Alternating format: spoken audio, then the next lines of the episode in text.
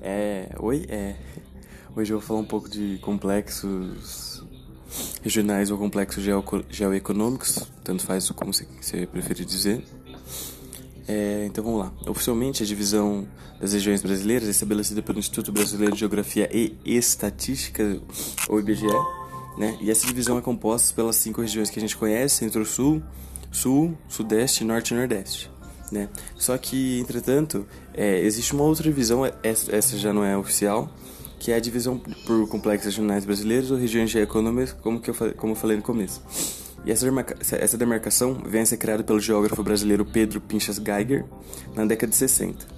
E ao invés de conter cinco regiões, né, como a separação oficial, é, essa contém apenas três, que são elas a região amazônica, a região nordeste e a região centro-sul. É, também é importante ressaltar que essa nova divisão ela não, ela não vai respeitar os limites dos estados como a gente conhece. Como por exemplo, o estado de Minas Gerais ele se encontra tanto na região centro-sul como na região nordeste. E o, o, estado do Maranhão se encontra tanto na região amazônica quanto na região nordeste.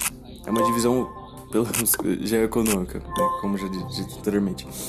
E novamente, né, esses complexos regionais eles vão ser divididos através de uma divisão geoeconômica e essa organização regional vai vir a favorecer, favorecer é, a compreensão das relações sociais e políticas do país. Até porque ela vai estar associando os espaços de acordo com as suas semelhanças econômicas, históricas e culturais e não só, e não só né, sua proximidade territorial. É, algumas características das, das, regiões vão ser as seguintes.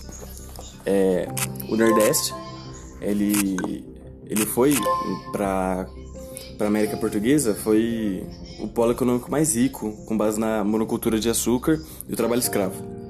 É, contudo, ele vem a se tornar no século XX uma região economicamente muito problemática, que tem um forte acidente populacional e as migrações de nordestino para outras regiões é, a testar essa situação de pobreza, né? É, agora a região Centro-Sul é na atualidade o, o, núcleo econômico do país, né? É, é onde se concentra a economia moderna, tanto o setor industrial quanto o setor agrícola, né? É, além também de da melhor estrutura de serviços. E vale ressaltar que a capital brasileira tá, se encontra na região Centro-Sul também. Por fim, a Amazônia, a Amazônia brasileira é o espaço de povoamento que é mais recente. Está indo em um estágio inicial de ocupação humana. A área está coberta por uma densa floresta com clima equatorial, o que obviamente vem a dificultar o povoamento. É, isso a gente está falando de povoamento sem desmatamento, né? Porque, porque, como todos sabem, o desmatamento naquela área vem crescendo muito.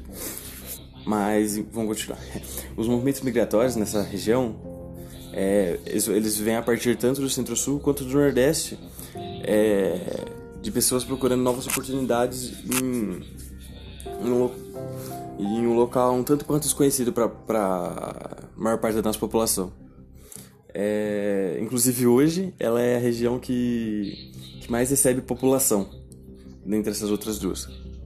Então é isso. Obrigado.